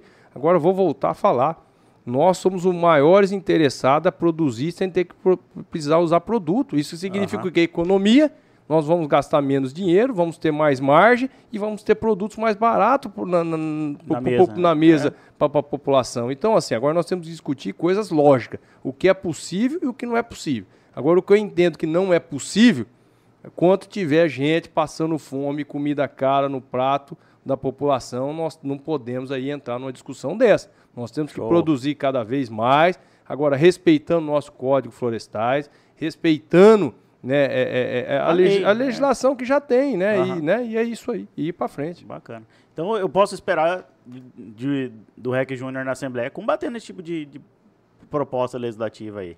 O REC Júnior só sabe ser assim. eu não sei se é de outra forma, certo? E volto a falar, eu acho que para debater assuntos, temas, né, qualquer um pode contar sempre comigo. Acho que a coisa não é pessoal, é e sim a gente tem que discutir, mas principalmente, Jorge, é nós temos que pensar em evolução, em produtividade, em desenvolvimento, Boa. em oportunidade para a população. Concorda? Você não pode querer trazer todo mundo para a miséria. Nós temos que dar condição para todo mundo crescer junto, todo mundo ter oportunidade, Perfeito. todo mundo ter seu negócio, todo mundo ter sua liberdade financeira. É essa que eu acho que é o grande desafio de todos nós. É puxar todo mundo para cima, Maravilha, não puxar cara. todo mundo para baixo. Aí não faz sentido. Cara, fiquei feliz de ouvir isso aí, viu, cara? Eu sou liberal na economia, então fico extremamente feliz. E a gente sempre é, conversa bastante, eu, o Rafael, o Gabrielzinho, e a gente sempre fala assim, que o ideal, por exemplo, quando a gente trata de liberdade né, das pessoas, igual você acabou de falar, é, o ideal por exemplo, quando a gente trata de educação, não é quando o filho do rico estuda na escola do pobre, mas é quando o filho do pobre tem a oportunidade de estudar na escola do rico. Aí a gente vai estar tá numa paridade de armas que a educação vai estar, tá, pô, estamos num nível bom. Então isso é maravilhoso quando a gente trata de liberdade, economia. Então fiquei extremamente feliz. É, o REC, essa semana saiu uma, uma decisão do ministro, mais uma, né? Do ministro Alexandre de Moraes, é, em que ele prorroga ali o, o inquérito é, daquela fala do Bolsonaro em relação a, AIDS e tal. É uma baboseira que eu fico tremendamente entristecido em ver o ministro do Supremo uh, se incomodando com isso, sabe? Eu acho que a gente tem tantas decisões constitucionais tão mais relevantes, por exemplo, é, a possibilidade de um candidato não ter que ter um partido para ser candidato, por exemplo, né? Você acha que a gente está vivendo dias difíceis no, no, que tange a democracia? É complicado, né? Eu acho que a grande base do nosso país é a democracia, né? O Brasil sempre teve uma democracia muito forte, né? E, a, e as independências dos poderes, né? E isso é muito importante para qualquer nação, para qualquer é, é, população crescer e desenvolver. Né? Infelizmente, é, ultimamente a gente vê é, é, poderes interferindo em poderes, né? E, o, e poderes não fazendo o seu papel. Né? A nossa Constituição ela, ela foi rasgada há muito tempo, né? infelizmente não se respeita. E aí é a mesma coisa que eu falei no Código Florestal, né? ambiental, nós, nós também temos uma das leis mais dura, mais rígida, né? É, é, é, em todos os sentidos, mas infelizmente não se cumpre. Né? Cada um faz o, o que pensa, toma decisão conforme acordou hoje, leva para um lado, a intervenção. Então isso, isso nos preocupa. Mas o país nosso é um país ter uma população atenta, uma população inteligente, uma população é, que está na, na, em vigia. Né? Então isso é normal, acho que as coisas vão se ajustando, logo, logo tem que se equilibrar. Mas volto a falar, o que faz uma nação forte é, é, é a democracia sólida. Né? E uhum. isso o povo nosso é, tem, tá, está muito atento a esse movimento. A independência dos poderes é importante, fundamental, mas cada poder tem que saber aonde vai o limite dele e aonde começa o direito do outro, né? Eu também acho, cara. E eu, eu vejo com muita preocupação essa militância que está tendo, não, não por parte da instituição do, do STF, por exemplo, mas eu me preocupo, até como advogado, eu sou advogado, e eu me preocupo com os limites, sabe, Rec? Eu tenho visto essas coisas como uma espécie de uma interferência. E, porra, desculpa, mas quer mandar em alguma, alguma coisa, quer mandar no país, porra, sai da toga e, se, e faz igual você está fazendo, porra, vai ser candidato. Vai ser candidato a deputado federal, senador, a presidente da república, mas para de, de querer incomodar quem. Não é nem o Bolsonaro, mas é, não, é qualquer um. Não, é, não, não, é a figura pessoa, né? E é. sim a figura presidente, seja a figura ministro, Exato. seja a figura senador, seja a figura deputado, seja a figura governador. Nós temos que respeitar. Né? Exato, né? Os cara. poderes têm a sua função, têm seus deveres, têm suas obrigações né? E nós temos como nós, como cidadão, né? Eu tenho que saber que o meu dever e meu limite, ele vai até o meu direito vai até onde começa o seu Perfeito. e vice-versa. Então, se nós soubermos nos respeitarmos, a vida caminha, cada um tem foco no seu negócio, cada um tem foco na sua missão e assim todos nós conseguimos prosperar. Né? Exato, né? cara, porque tá ficando uma situação já aquela situação assim, porra, e repito, cara, eu não gosto de defender pessoas, né? Eu defendo ideias. É Independentemente da pessoa que está lá, mas, pô, tá ficando chato essa questão do Supremo. É, enfim, eu tenho uma pergunta aqui do Rafa. O Rafa tá participando aí com a gente, né, em casa, mas ele falou aqui, ó, uma pergunta espinhosa para você, REC, hein? Ó, gostaria de saber qual será o perfil do REC, caso eleito, na Assembleia. REC bolsonarista raiz? É o REC blogueiro que faz dancinha? Ou REC que vai ralar mais do que na época da colheita de algodão? Boa pergunta, Rafa. Eu, eu, entendo o seguinte, Rafa. Eu sou, eu não, eu não sou a favor dos extremos, certo? Eu entendo que é, radicalizou, é todos perdem, certo? Então eu acho que a gente tem que estar sempre aberto para construir pontes, certo? E você só constrói pontes, é, como você falou bem, Jorge, é, é você estando no, no, no, na questão das ideias, na questão de construir é, é, é, soluções, certo? Então quando você radicaliza demais, você perde a oportunidade de construir, né? construir ideias, construir projetos, construir desenvolvimento. Né? Então o REC, é, Rafael, é, que você pode ter certeza, é o REC que sempre foi, que sempre defendeu os setores, sempre defendeu a sociedade, defendo a liberdade, mas a liberdade que todos tenham a oportunidade de crescer. certo? Seja o empregado, seja o empregador, que a pessoa hoje que está trabalhando comigo, amanhã ela tem a oportunidade de ter o negócio dela, de desenvolver, de ter oportunidade, que as crianças tenham o sonho, e é isso, de, de, de, de crescer, de prosperar. Então, é essa uhum. a liberdade. Você não ser dependente da coisa pública, você ter a sua liberdade. E você só tem essa liberdade quando você tem oportunidade. Então, eu acho que cabe a nós, é, uma vez estando, né, é, exercendo uma função pública, é a gente estar tá na vanguarda disso, de criar oportunidade, de criar ambientes atrativos para que toda a população, todo o setor, ele tenha a possibilidade de prosperar e puxar todos para cima. Agora, radicalizou, aí eu acho que perde a oportunidade de desenvolver, perde a oportunidade de construir pontes. E é só construindo pontes que a gente tem condição de pensar no estado, nas cidades que nós queremos, no estado que nós queremos e da nação que nós queremos. Como você falou, é, Jorge, muito bem, é, quando você começa é, começar a discutir coisas pequenas, você perde o foco maior, né? Uhum. Você vê que no meio de pandemia, de guerra da, das coisas, uma economia que não é o problema do Brasil. A gente vê que a economia, essa inflação está por todo mundo, né? Tá Sim. isso aí. E aí fica com discussões pequenas e a gente perde a oportunidade de pensar de uma forma macro, de pensar como sairmos disso, como buscar o desenvolvimento, como buscar alternativas né, viáveis para sairmos na frente né, de outras nações. Mas entendo que é, o Brasil é forte, é um povo bom, uma população boa e tenho certeza que o Brasil vai sair muito bem de todo esse momento que o, que o mundo vive. O, tá, mas o, o, Rafa, acho que ele falou um trem que eu achei interessante, né?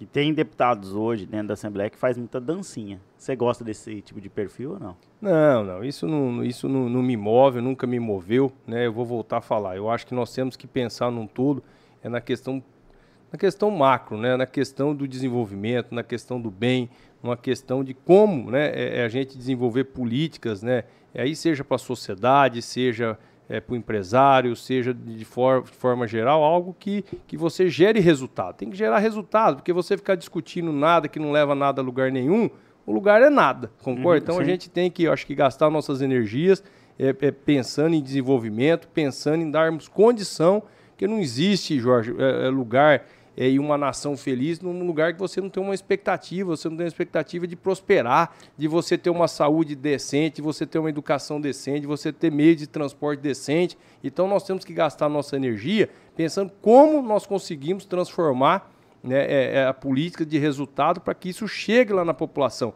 dando liberdade para todo mundo. Propositiva. Positiva, exatamente. Propositiva. Né? Propositiva, né? que a gente consiga fazer que isso conecte lá de fato na população e tenha resultado, que todo mundo tenha oportunidade ah, é de prosperar. Mas você não acha que esse tipo de, de política de dancinha, de fazer vídeo escolhendo o governador da hora, uh, você não acha que isso tem uma galera que ainda compra esse tipo de ideia? Por exemplo, saiu uma, é, uma notícia essa semana, né, que esse deputado que faz dancinha, que só faz vídeo criticando o governador é torto direito, e eu acho isso, é, não gosto disso, porque eu acho que você não ataca as pessoas, você ataca as ideias e os feitos deles enquanto gestores. É, mas, porra, vi essa semana, cara, uma matéria colocando ele como pré-candidato ao governo do estado de Mato Grosso frente ao Mauro, que é um cara sério pra caramba, que tem desenvolvido boas políticas pro nosso estado, desenvolvendo pra caralho. Porra, você acha que isso não é uma política do espetáculo que talvez é, dê resultado também, aquela coisa do herói? Eu acho que toda é, é, situação por ser situação, ou ser oposição por ser oposição, ela é burra, certo? Eu acho que todos nós temos que exercer. É, estando lá, eu e Mauro, um cara sério, uma pessoa bem intencionada, um governo né, que tem feito muitas coisas boas. Agora é o papel nosso. Nós estamos lá como deputado, é o papel nosso. Se vem algo que não é legal, algo que você não entende que aquilo vai ser bom para a população e para o Estado, é o papel nosso como parlamentar é dar nossa orientação, dar, mostrar o nosso ponto de vista e, e, e defender o que nós acreditamos, concorda? Então, independente de ser base de governo ou não. Agora, é uma coisa que não é legal, é uma coisa que é boa, seja oposição, é uma coisa que é legal, mas é bem para o Estado, faz bem para a população, é o dever de nós aprovarmos. Então, volto a falar, ser situação por ser situação e ser oposição por ser situação é burro. Eu é. acho que todos lá nós temos objetivo, não é a figura do governador Mauro Mendes, é a figura do governador né, quem esteja lá, concorda? Graças a Deus nós estamos vivendo um momento bom que temos um governador sério, uma pessoa bem é. intencionada, mas tem que ter o respeito entre os poderes, entre as pessoas. E a gente só consegue avançar de forma propositiva se tiver o diálogo, Agora não tiver. Que negócio de dancinha? Dancinha tá no lugar errado, caramba. Ali não é, é lugar de nós queremos um representante, pessoas que vão cuidar do, do, do, futuro dos nossos filhos, cuidar dos futuros dos nossos netos com gracinha. Aí, aí tá no lugar errado. Né? Aí tá no lugar errado. Perfeito, cara. É, agora, eu queria tratar da sua região. Que eu sei que hoje na Assembleia Legislativa, por exemplo, tem o doutor João, né? Que é do MDB, que é deputado estadual e da sua região. E, você acha que, que cabe ali na, na, região vocês dois? Da Tangará região, região de fronteira, tal? Tem condição de fazer vocês dois? Certeza. O doutor João é um, é um, amigo nosso, uma pessoa que a gente tem um carinho muito grande. Eu também gosto muito dele. Um parlamentar, do né? Do bem, né? Uma pessoa é, do, do bem, bem, né? A gente tem tem as nossas famílias são, são amigas, né? Então a gente é uma pessoa que a gente tem um carinho muito grande, né? A nossa região, em outra oportunidade, nós já tivemos dois deputados estaduais, né? Que foi o momento que foi o Wagner Ramos, um amigo nosso, pessoa também do bem, um cara bem intencionado, e o saudoso Saturnino Masson, né? Pai do, do atual prefeito da nossa cidade, Vander Masson. O né? Saturnino foi prefeito de Tangará também Foi prefeito vezes, né? também, uma grande liderança é. né, da, da, da, nossa região, da, da nossa cidade. Então, naquele momento, nós tivemos dois deputados estaduais, né? Mas, infelizmente, o Mato Grosso não estava num momento bom na gestão do Mato Grosso. Então, a nossa região, eles ficaram muito limitados e acabaram sofrendo com isso, porque acabou não conseguindo levar o resultado né, o que, que deveria né, é, é acontecer, diferente do momento que nós estamos vivendo hoje, um Estado pujante, um Estado é, que está com, com, as contas em dias, o governo está soltando obra para todo lado e aí está faltando, né? Está faltando mais um deputado. Então, a nossa região, eu entendo que ela tem condição, sim, de eleger dois deputados estaduais, e termos também um deputado federal na nossa região, certo? A região tem, ela tem é, capilaridade para isso, tem eleitorado para isso e tem força para isso. E uhum. precisamos disso. Então eu vejo que se a gente for é, inteligente, certo? A população entender isso, que já está entendendo, a gente já percebe isso, né? Com, com as lideranças, com a população que a gente conversa, é, a gente tem condição sim de eleger dois deputados estaduais na nossa região e elegermos um deputado federal e a gente aproveitar esse momento bom que o Mato Grosso vive. Um governo sério, um governador comprometido, com bons secretariados. Então nós precisamos mostrar a nossa força, termos inteligência e união, junto com os prefeitos, prefeitos de toda essa região nossa, que estamos bem é, é, acessar, bem hoje representado é. né, nos municípios, né, mas está precisando essa força de dois deputados estadual para conectar nossa cidade, nossa região com o governo do estado e também termos um deputado federal fazendo essa conexão do estado com a União, para a gente sim unirmos força e fazer a nossa região desenvolver como o, ela merece. Hoje Tangará tem algum federal? Eu não lembro de cabeça. Não, nós não, não né? temos federal. Nós tivemos no passado recente um suplente né, Quem de, foi, de federal, foi o Rogério Silva. Ah, né, que Rogério, Rogério, inclusive, ele teve. E num momento é, curto que o Rogério esteve como deputado federal, é, é, conseguiu coisas positivas para a nossa cidade e para a nossa região. Então a gente vê a força, né? É, que quando a gente tem, tem bons parlamentares e tem pessoas né, defendendo a nossa cidade, nossa região, coisas acontecem, né? Cara, é bacana mesmo. E, e quem não conhece Tangará da Serra, pessoal, vai lá. É uma cidade bonita, viu? Eu gosto de Tangará. Tangará. Acho linda. Jorge, Tangará é a quinta cidade do estado do Mato Grosso, né? Em, em, termos de população, né? Aí você pega tudo ali é bonita, a nossa é. região, na questões turísticas, questão de desenvolvimento. Você pega ali desde a Barra, Nova Olímpia, Denise, Nortelândia, é. Diamantino, Campo Novo, Brasnorte, Sapezal, Campo de Julho e Tangará. Que Tangará é a cidade polo, né? É Tangará bonito, é uma cidade prestadora de serviço, temos um, um comércio forte, um centro é. médico forte, um centro educacional forte, né? É uma população que está preparada para entrar a indústria, para entrar o desenvolvimento e para gerar renda e conectar com Campo Novo, conectar com Sapezal, conectar com essas cidades da, da Baixada. Eu tenho certeza que nós estamos preparados, nós estamos num momento importante e temos que conectar. Eu tenho falado muito isso aqui, Jorge, porque nós temos que conectar a nossa região com esse Mato Grosso que está caminhando a passos largos. Massa, cara, show. Ó, tem uma pergunta do Aloysian Fernandes Lopes da Silva, que ele falou que REC é o deputado que Tangará precisa para resolver de vez o problema da falta d'água na cidade. Eu, eu acompanhei aqui que foi a questão do que secou o reservatório lá. É isso, né? É, Tangará nós temos um problema hídrico, a Luizian, um abraço, meu amigo. é um problema hídrico já que se arrasta há muito tempo. Né? Nós tivemos é, o prefeito e foi deputado Jaime Muraro, que foi um dos grandes prefeitos que nós tivemos na nossa cidade, e lá atrás ele fez a última ampliação né, do centro de tratamento de água e a questão ali para Tangará. Mas isso já era um problema que o próprio Jaime, na época, já falou. Isso aqui é uma coisa paliativa e que vai nos dar aí mais uns 10 anos aí de, de tranquilidade, algo uhum. que tem que uhum. ser feito, né? A gente tem visto que isso, infelizmente, não aconteceu nos últimos anos. A gente tem visto que o prefeito Vander tem, tem feito um movimento é, é positivo, é, já comprou a tubulação, está na questão das licenças, algumas licenças já estão, já estão ok. Então vai caminhar, isso está caminhando. Eu acredito que, lógico que precisamos somar força, né? Volto a falar, é, o deputado tem muita força, o deputado consegue ajudar muito né, os municípios e a, e, né, e, a, e a região, e com certeza nós estando como deputado estadual, nós vamos, não vamos, é, é, é, né, vamos é, se dedicar muito para ajudar o prefeito e os secretários aí a, a resolver o quanto antes essa questão hídrica, que é um problema sério que uma população não pode, né? Imagina, a questão de água é questão de saúde, é questão elementar, né, no dia a dia e, de e tem solução a curto prazo lá? Tem, né? nós é. temos o rio Seputuba, que é um, é um rio é, é, é bom, né, em termos de, de, volume de água, já, já tem lá esse projeto que está caminhando, né, está caminhando, precisa ser, é, precisa um pouco mais, né, de, de, de, de, de força para ajudar a caminhar, mas eu volto a falar, o, o prefeito está bem intencionado, está fazendo o que tem que ser feito, mas estamos precisando ajudar a potencializar, né, a, a fazer as coisas acontecerem, mas está dando certo e,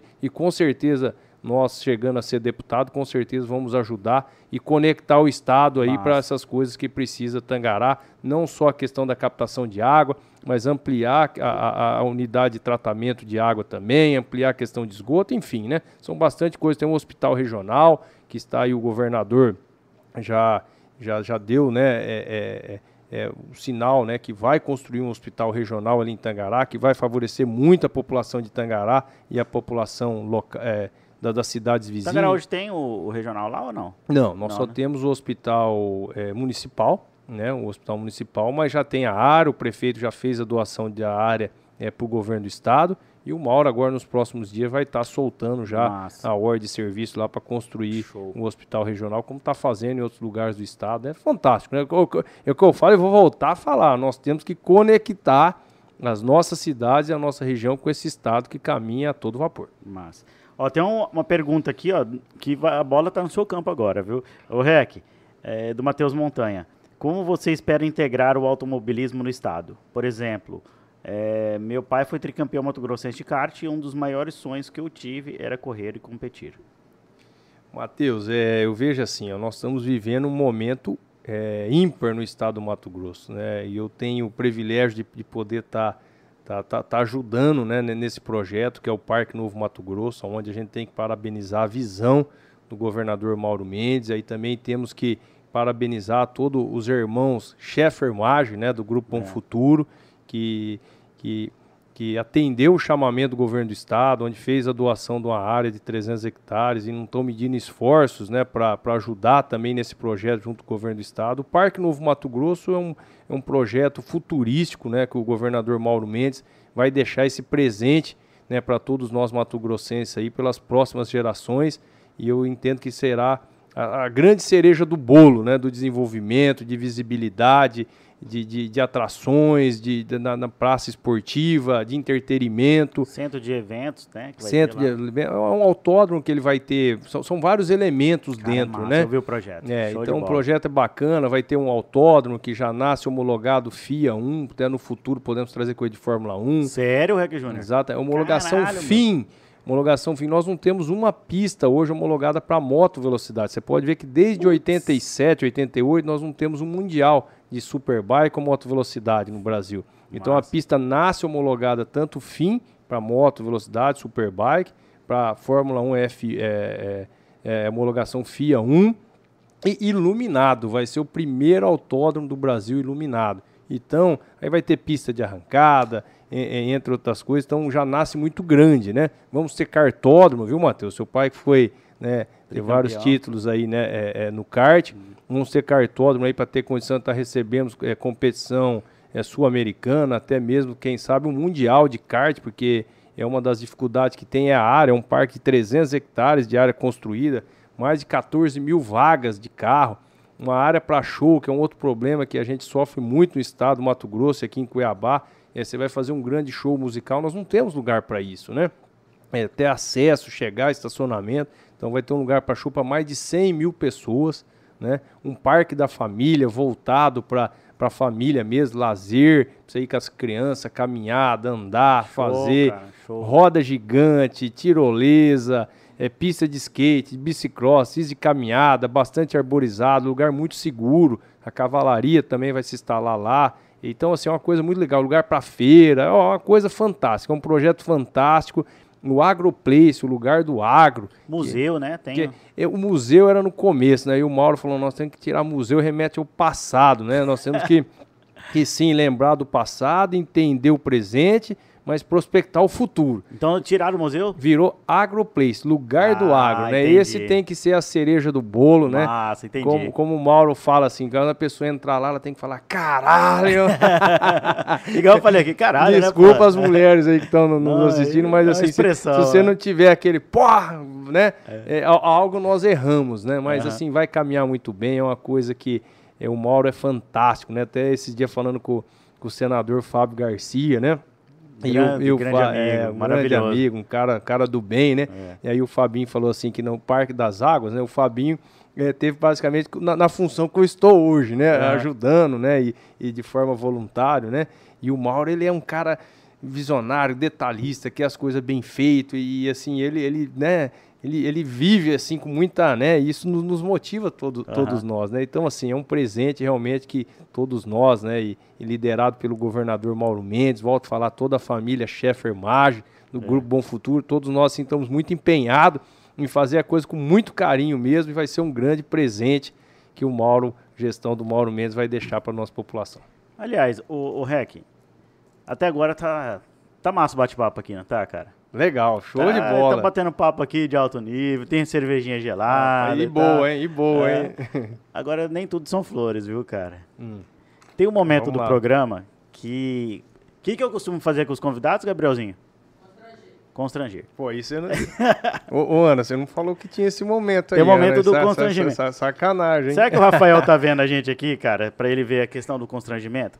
Então, o constrangimento é um quadro do programa. É que eu já dei 10 Ô, nomes. Rafael, é sacanagem. Diz que quando vocês ficam em casa aí que o negócio fica. Que vocês, vocês têm mais tempo pra, pra, pra sacanear com a é. gente. Olha lá, hein, Rafael. Olha que eu não vou te dar um kart com, só com meia aceleração, hein? O tá. Jorge vai ganhar de você fácil. E o Rafa?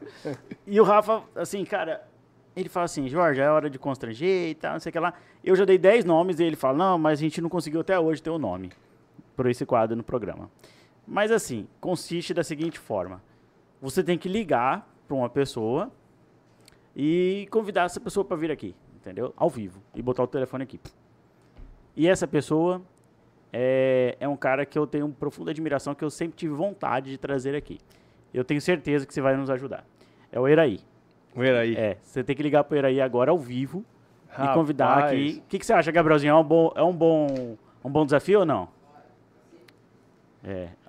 Quero ver. Tem, tem, que ser agora. Agora, ao vivo. Pra gente ver se você tem moral com ele aí, cara. Rapaz do céu, hein? Mas você me pegou de. Aí o Rafael Mila já tá mandando aqui, ó. Tá on, tô on, tô on. Vamos, e aí, Rafa, gostou do, do desafio? Vamos ver se o Eraí atende um horário desse, quase 9 horas. Cara, a gente já ligou pro Danilo Gentili. O Eraí dorme cedo. Pô, Padrilhos do Pânico, não tem Padrilhos do Pânico? A gente já ligou Padrilhos do Pânico. Vamos lá. A gente já ligou 10 horas da noite pro Mauro Mendes, cara. Vamos lá. Vamos ver se o... Se o homem atende. Se o Eraí atende. Ele é o cara do agro, né? Ele é o cara que, pô, monstro. É, não dá nem tempo do cara tá fazendo amor numa hora dessa.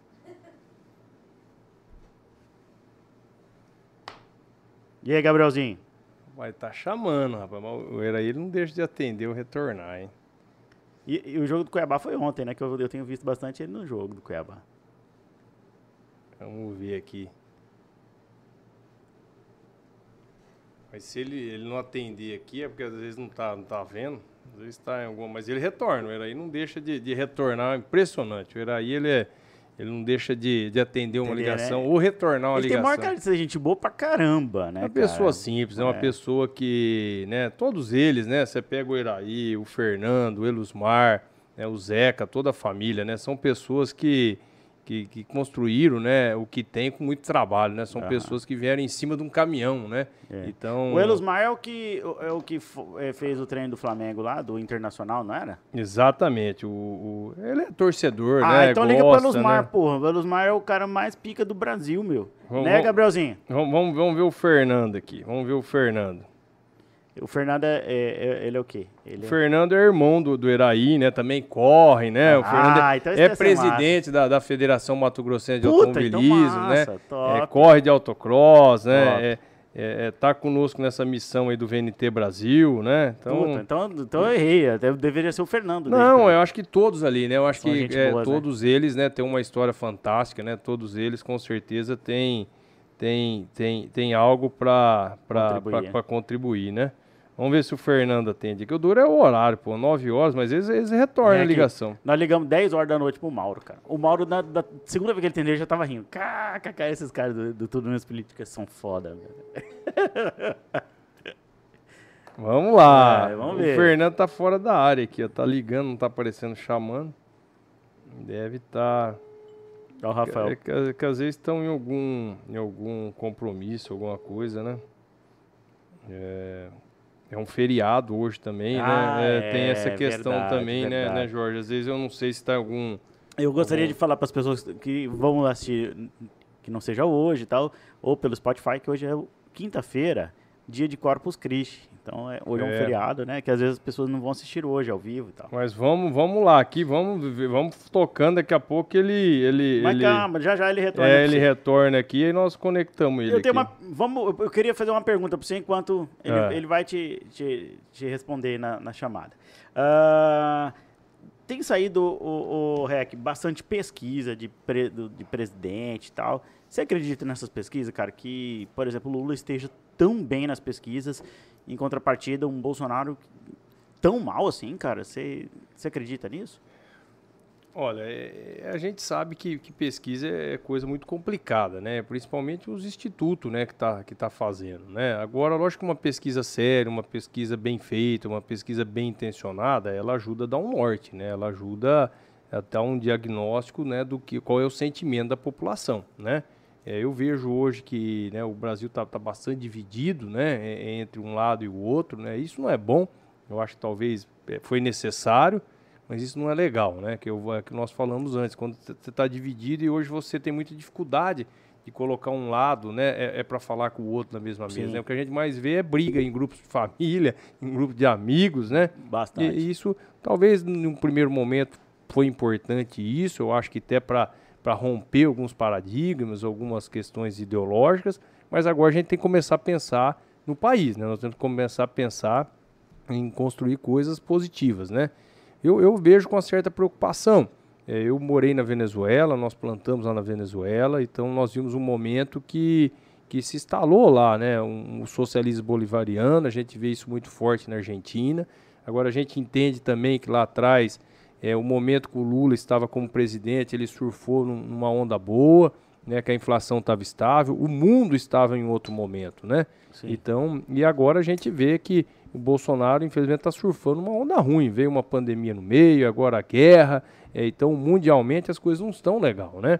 Então, lógico que quando a pessoa pensa, ah, não, mas na época do Lula era assim, assim, assado. É, mas era uma outra época, era um Sim. outro momento. Então, é, aquilo lá não condiz com a realidade de hoje, econômica, é, tanto do país como mundialmente, né, né, se falando, né? Concordo. Então, o que me preocupa um pouco é a questão quando a gente analisa os outros países vizinhos, né? A Venezuela é o que aconteceu na Venezuela, um povo bom, um povo culto, infelizmente, né, é, virou um, né, uma coisa assim lamentável, né, o que aconteceu lá, é o que está acontecendo, a Argentina a mesma coisa, então a gente tem que ter muito cu- cuidado com isso aí. Eu entendo, é os dois lados que como vê uma coisa, mas é, eu por ter vivido isso na Venezuela, é conseguir é, é, olhar um pouco mais amplo, né, eu, eu, eu, eu, eu não gostaria desse retorno, certo? Esse te- retorno eu, eu tenho, eu tenho é, é medo do que pode acontecer, certo? Apesar que o país é um país que tem uma democracia muito forte, é um país que tem uma base muito forte, mas a gente tem que tomar cuidado para não ter. Talvez a gente está estabilizado, não está avançando da, da, forma que deveria, mas a gente tem que ter cuidado para talvez não ter um retrocesso. E às vezes um retrocesso, isso vai muito tempo para a gente recuperar depois, né? Uhum. Então isso me preocupa um pouco. Mas a gente entende, a gente entende os dois lados, é, os dois lados têm argumentos muito fortes, né? Mas a gente tem que talvez é, deixar de pensar um pouquinho algumas coisas e pensar a médio e longo prazo, e volto a falar. Por mais que talvez está estabilizado e as coisas não estão caminhando da forma que deveria, mas não é culpa do momento, é, é culpa do momento. Nossa, isso, né? Nós temos, eu estive agora recentemente fazendo um curso é, de gestão nos Estados Unidos e tá também complicado. Você conversa com as pessoas lá, as coisas subiram, tudo tão caro, não tá fácil, né? A Europa sofrendo bastante com a guerra, né? E da Rússia, Ucrânia, né? Então você vê a China com alguns embargos, né? É, é, é acontecendo alguns, né? Então assim isso é uma coisa mundial que nós estamos vivendo isso, né? Uhum. Então a gente tem que cuidar que quando a gente remete o passado, mas o passado não é o momento que nós estamos vivendo hoje. Então a gente tem que ter cuidado para a gente não pôr uma expectativa em algo que nós vivemos lá atrás, que talvez não é a mesma realidade que nós temos hoje economicamente e mundialmente falando. Até porque acho que saíram números agora uh, que o Brasil cresceu, né? Teve tava uma expectativa de crescimento de 1%, cresceu acho que 3 ou 4, se não me falha a memória. Então, assim, a gente teve a a despeito da pandemia, nós tivemos um crescimento, né, Rec? é complicado, né? Lógico, o, o, Brasil ele cresce, né, por si próprio, né? O brasileiro é muito arrojado, o brasileiro é, é muito trabalhador, uhum. é uma pessoa, um povo criativo, né? Um povo que, né, é, caminha de todo jeito, faz as coisas, as coisas darem certo, né? É. Mas nós não podemos esquecer, nós vivemos uma pandemia, dois anos, quase três anos de pandemia. Aí quando estávamos saindo dessa pandemia, a guerra, ela, ela pegou bastante as commodities, né? Então afetou bastante. Volto a falar, a China está sofrendo ainda lá né, questão de pandemia novamente, isolamento recentemente tiveram, com isso embargaram algumas coisas. Então, assim, a gente tem que tá, entender é, que não é um problema é, local, e sim é um problema mundial. Uhum. E dentro desse cenário mundial, ainda o Brasil está indo muito bem, está indo saindo melhor que muitos outros países, né? Então, assim, é, a gente tem que ter um pouco de calma nessa hora, né? Muito cuidado, muita cautela para a gente não fazer um movimento errado. Tá, então você não acha assim que é, Sabe qual que é o meu maior medo, Rec? É. Que eu concordo com você. O momento, o retrato do país hoje, não um retrato tão satisfatório, mas a gente tem, por outro lado, um Lula que vai aproveitar esse populismo do momento de falar assim, porra, tá vendo? Olha, o momento está muito ruim. E na minha época, vocês que ele já está falando isso. Vocês comiam picanha, vocês viajavam para os Estados Unidos, o pobre tinha carro, e tal, tal. E ele vai utilizar isso da forma mais ardil possível, né? Certo. Se, como combater esse tipo de, de artimanha ardil dessa forma, sabe? De aproveitar um momento ruim, que não é ruim só para nós, e jogar isso pra população e falar assim, ô, oh, lembra da minha época? Porra, você comia picanha, meu irmão. Hoje você não come nem... Hoje você come carne de porco. É. Eu volto a falar assim, ó, é, é, é, a gente tem que cada vez por isso que o nosso setor, setor produtivo, acho que nós temos essa missão é de cada vez produzir alimentos de melhor qualidade e produtos que chega mais acessível, né? É, na, na, mesa né, da população no dia a dia, né? Porque não dá para nós vivermos felizes sabendo que tem pessoas passando fome, né? É. Pessoas que não têm um pão para comer no dia seguinte, né? Então isso é muito preocupante. É, lá atrás nós vivemos um momento bom, um momento que a economia estava estabilizada, que os produtos né, estavam mais, mais, mais acessíveis mas eu volto a falar, hoje não é essa realidade de hoje que nós vivemos mundialmente. Né? As coisas estão, a inflação está no Brasil a todo, tudo que você pegar, todos os países, né? É, volto a falar, nos Estados Unidos, você pega na Europa, na Ásia, as, as coisas não estão naquele momento. Então agora, lógico que na política, é, é, cada lado faz as suas defesas, né? É, coloca tudo, tudo está resolvido, tudo vai Sim. dar certo, mas não é assim. Por isso que cabe a nós, né, é, é, é que temos o poder do voto, de termos muita consciência, analisarmos bem eu só falo aqui, nós não podemos fazer um movimento errado, porque senão nós vamos pagar caro.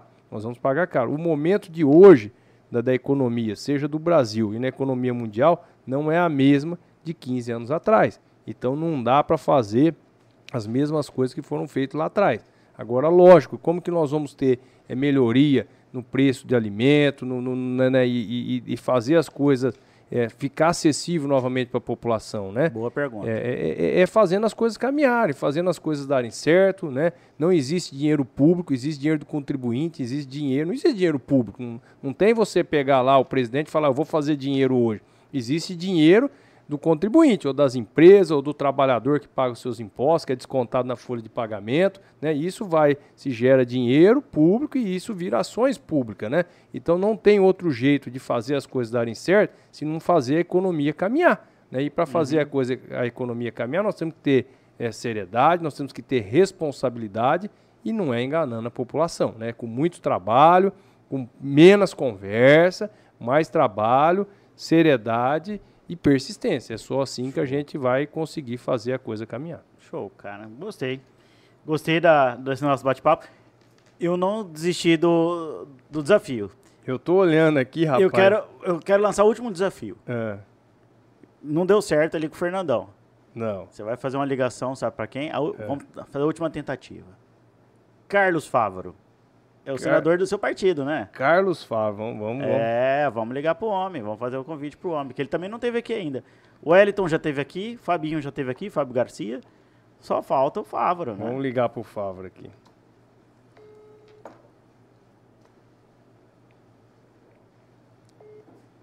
Olha aí. Alô? Senador Carlos Fávaro, tá bom, Fávaro? Fala, Rec, tá bom, meu irmão? Aqui. Bom. Bom, tudo bem? Fábio, eu tô ao vivo aqui no programa aqui TMP, tudo menos política aqui com o Jorge, com o Rafael. E eles me colocaram num desafio aqui é, é de ligar para dois amigos aqui. Eu liguei pro Eraí, o Eraí não atendeu, né? deve estar em algum compromisso. E aí eu falei, e aí, aí eles estão falando aqui, eu vou passar pro Jorge aqui, ele vai fazer a pergunta. Vai lá, Jorge. Ô, senador, boa noite, tudo bem? Tá bom, Jorge, como é que tá? Tudo ótimo. Olha, eu já, nós já tentamos entrar em contato com o senhor umas 10 vezes. Eu quero saber se o senhor vai vir aqui no nosso programa ou não. Aí, ó, você viu que o REC ligou, atendi na primeira. É. salvar o número. É só ter o número salvo, né? Ó, senador, a cervejinha tá gelada. Nós temos um ambiente bem agradável aqui e queremos o senhor aqui com a gente, viu? Pô, 100%. Vamos com certeza. Vamos com certeza. Foi, foi uma, aí. uma grata surpresa falar com o senhor. Folga, e eu tô meio de folga ainda, esse dia eu abri para a Margarete assumir, e aí tô cuidando um pouquinho dos meus negócios e cuidar dos amigos também na política agora que vai ter. Maravilha, então essa semana entraremos em contato contigo para o senhor vir aqui. Fechado, meu irmão. Um grande abraço pro senhor, Fechado. até mais, senador. O Fábio. Fala, Rec. Um, obrigado, Fábio. Um abraço. Aqui é muito bom, viu? Pensa num povo bacana, cerveja boa, gelada, ah, bate-papo bom. Então. É isso. Você, marca e nós vamos aí tomar um. Combinado, então. Obrigado, senador. Um grande abraço, meu amigo. Valeu, senador. Com Deus. Com Deus. Oh, tchau, tchau. Gabrielzinho, acho que o homem... Resp... Salve de palmas para o Júnior. Aí. É. tá bom. Mas aí daqui a pouco, daqui a pouco ele responde também aqui. Tá certo que Rec Júnior é acostumado com aplausos, né, cara? Pô, o cara já ganhou tantas corridas, né? Ô, ô Rec, eu fiquei muito feliz com, com seu, você, sua vinda aqui, você ter aceitado esse convite nosso. Gostaria de falar assim que, é, poxa, quando eu te via correndo lá, tantos anos atrás, nunca imaginei que a gente podia estar aqui hoje batendo essa, esse papo legal, tomando essa cerveja boa aqui, esse papo agradável, ver você sair das pistas ali honrando o nosso estado, levando com muito amor, muito carinho o estado de Mato Grosso para o Brasil, para o mundo. E agora ver você trilhando esse caminho na política, uma política séria. Eu vi um homem sério aqui na minha frente, vi um cara comprometido, vi um cara é, com ideias muito bem formatadas uma política sem populismo, sem espetacularização, sem a formação do herói. A política séria, a política do possível. Né? Então, muito obrigado por você ter vindo aqui. Eu gostaria que você deixasse uma mensagem final para a galera. Obrigado, Jorge. Primeiramente, eu que agradeço você, o Rafael, o Gabriel, que está aqui nos bastidores aqui, a Ana, que está nos acompanhando também.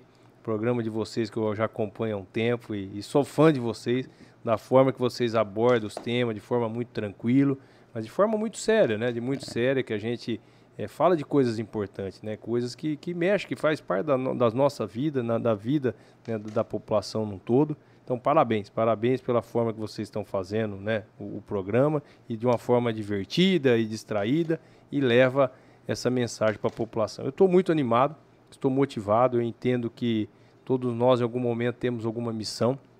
Eu entendo que nesse momento a minha missão é estar né, como pré-candidato a deputado estadual, a nossa região, Tangará, Campo Novo, Sapezal, a nossa região ali precisa de mais representação. Nós precisamos conectar a nossa região com esse estado que está dando certo, dessas boas políticas que o governador Mauro Mendes é, tem feito com muito né, com muita sabedoria, com muita responsabilidade.